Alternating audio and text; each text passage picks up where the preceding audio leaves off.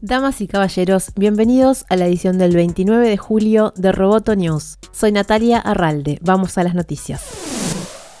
El Centro de Estudios de Tecnología y Sociedad CETIS de la Universidad de San Andrés y el Centro LATAM Digital convocan a startups y empresas de América Latina con impacto en el desarrollo de productos basados en inteligencia artificial a participar de una encuesta que identifique barreras, riesgos y oportunidades. Iván Kirschbaum, asistente de investigación del proyecto, señala el principal objetivo.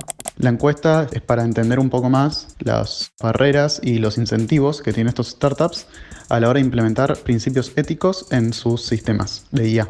Kirschbaum agregó que se espera generar bases propias, ya que gran parte de las discusiones se extrapolan de contextos de países más ricos, donde se desarrollan los sistemas de inteligencia artificial que se usan en Latinoamérica. El problema es que muchas de las investigaciones y estados de cuestión sobre eh, los procesos de implementación de principios éticos en los sistemas de inteligencia artificial vienen muchos del norte global. Entonces, esta investigación intenta hacer un mapeo del estado en cuestión en América Latina. La asistente de investigación Delfina Ferracuti destacó la relevancia de obtener este insumo para el diseño de políticas públicas. Siento que es muy relevante que contemos con muchas respuestas de empresas y startups de América Latina, dado que conocer el ecosistema de las empresas que utilizan inteligencia artificial en nuestra región sería una gran oportunidad para poder implementar políticas públicas a futuro que sean socialmente conscientes y que respeten la ética y mejorar básicamente el ecosistema. Esta iniciativa es parte de un proyecto más grande llamado Guía, que reúne el trabajo de investigadores de América Latina y el Caribe para estudiar el impacto de la inteligencia artificial en la región. Esta será su segunda edición.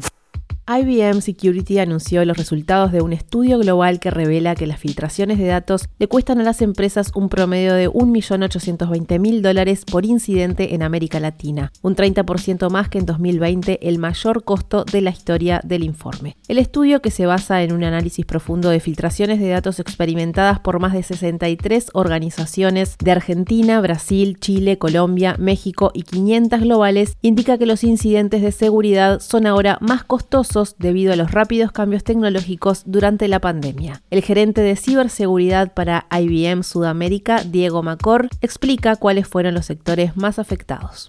Los sectores que enfrentaron grandes cambios operativos durante la pandemia fueron justamente los que experimentaron también un aumento sustancial en los costos de filtraciones de datos año contra año. Por ejemplo, el sector financiero fue el sector que tuvo mayor costo con un valor de 2.94 millones de dólares promedio por incidente. Luego tenemos el sector de los servicios, que incluyen aquellos servicios profesionales como los legales, consultoría o contabilidad, con un costo de 2.36 millones de dólares promedio. Y de tercero tenemos el sector industrial, que incluye procesos químicos, ingeniería, manufactura, con un costo de 2.2 millones de dólares por incidente. El informe también mostró señales positivas sobre el impacto de nuevas herramientas de seguridad, inteligencia artificial y un enfoque de confianza cero.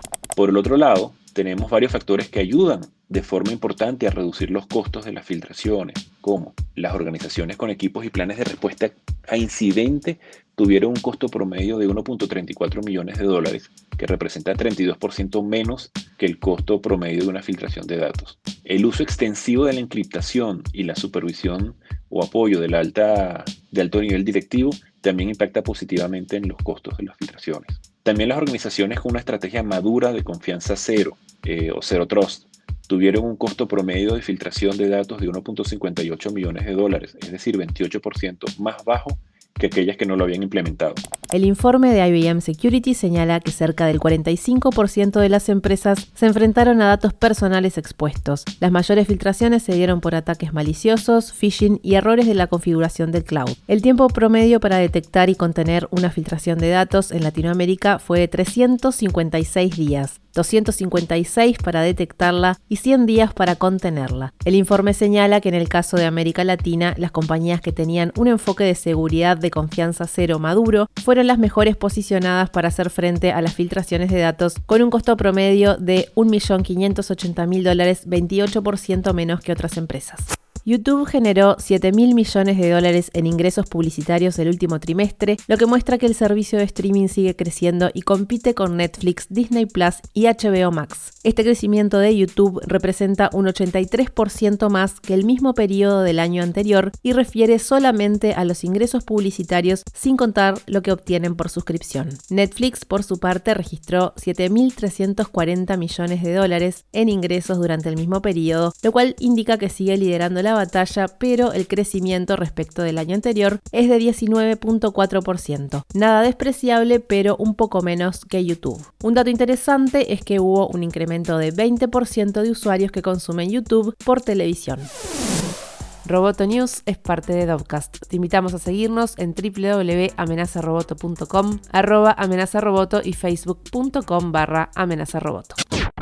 Roboto News, Tech.